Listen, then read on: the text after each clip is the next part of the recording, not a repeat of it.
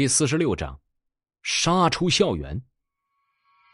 而正在啃食凌潇潇的丧尸，也是只有着骨架，血肉极少，甚至左腿还是断的，但是他的脑袋还是明显的。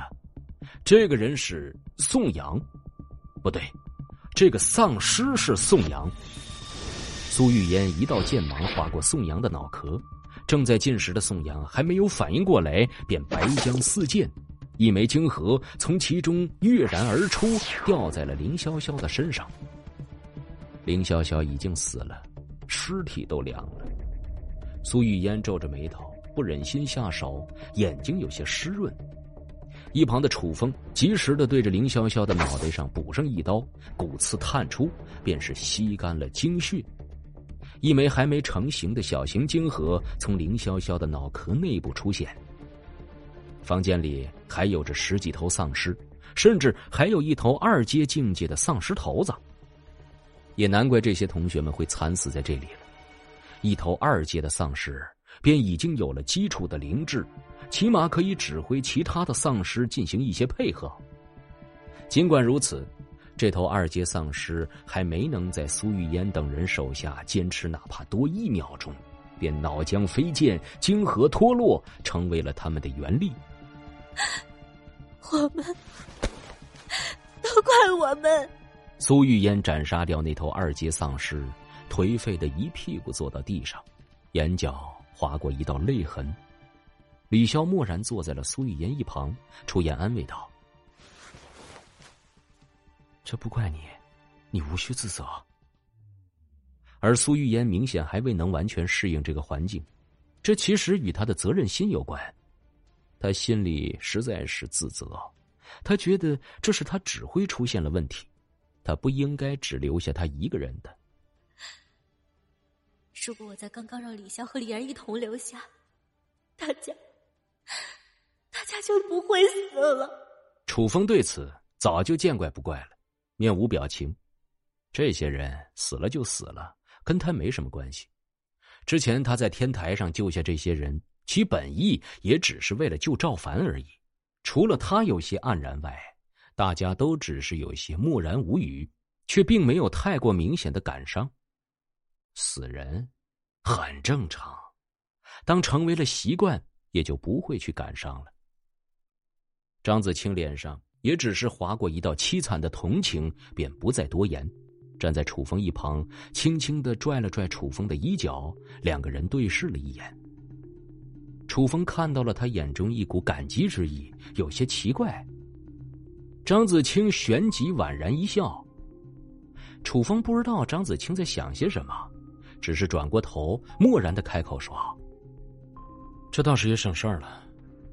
你们几个接下来有什么打算？”“不知道，我不知道还能有什么打算。”苏玉烟摇着头：“就算成了觉醒者，那又怎么样？之后可能还是会死吧。”他一指那些断臂残腿。脸色难堪的说：“和他们的结果又能不同到哪儿去？不，我们跟他们不一样，我们有能力活下去，并且有能力杀光那些虫子，建立新的秩序。这世上还有很多觉醒者，他们也在奋力杀虫子、杀丧尸，在变强的过程中，努力的活下去。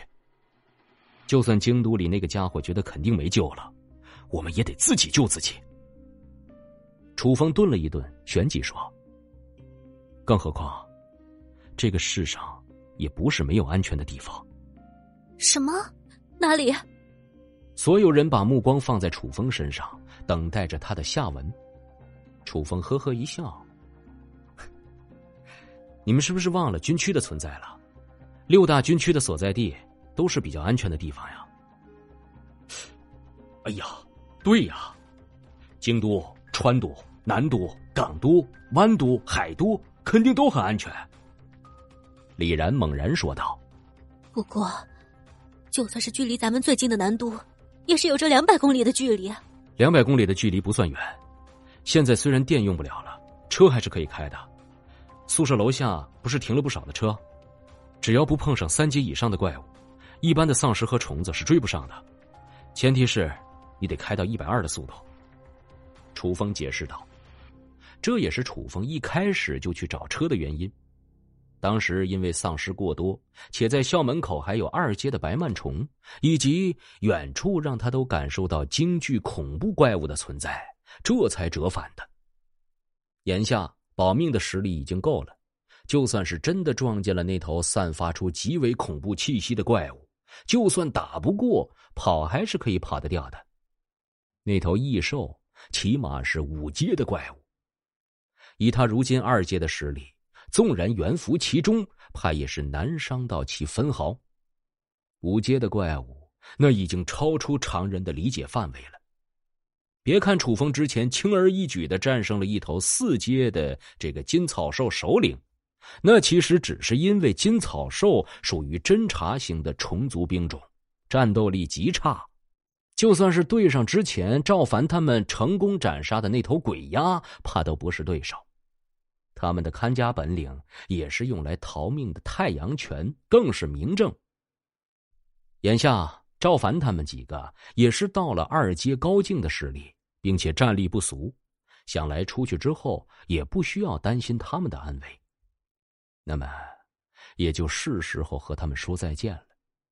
接下来的几个小时里，楚风向众人讲解了一些末日里的生存常识，然后说明了自己的打算。什么？要离开？听到楚风要离开，苏玉言大惊。李潇惊道：“啊，你不和我们一起去军区吗？”陆明说：“不是，现在这个世界，大家在一起才比较安全呀。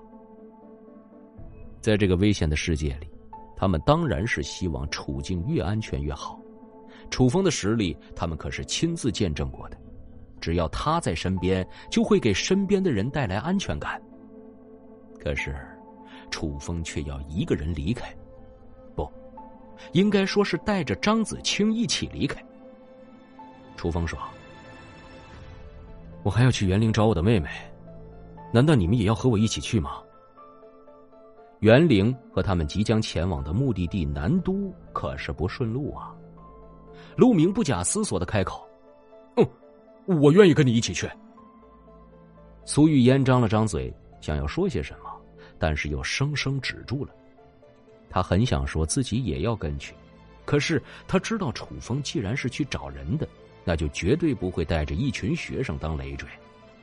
他放不下学生，楚风放不下妹妹，每个人都有放不下的责任，那还是不要强求的好。好了，不要勉强自己了。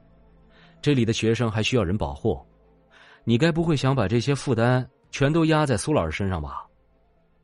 楚风拍了拍陆明的肩膀。将来我到了南都之后会去找你们的，好好活下去，我们还会有机会再见的。说完，他果断的转身离去，不去看几个人的神情。张子清带着不舍的眼神看了几个人一眼，最终还是跟上了楚风。苏玉烟郑重的点了点头：“我们一定会再见的。”伴随着发动机的轰鸣，越野车消失在了众人的视线中。本集播讲完毕，欢迎继续收听。感谢您的收听，去运用商店下载 Patreon 运用程序，在首页搜索海量有声书，或点击下方链接听更多小说等内容。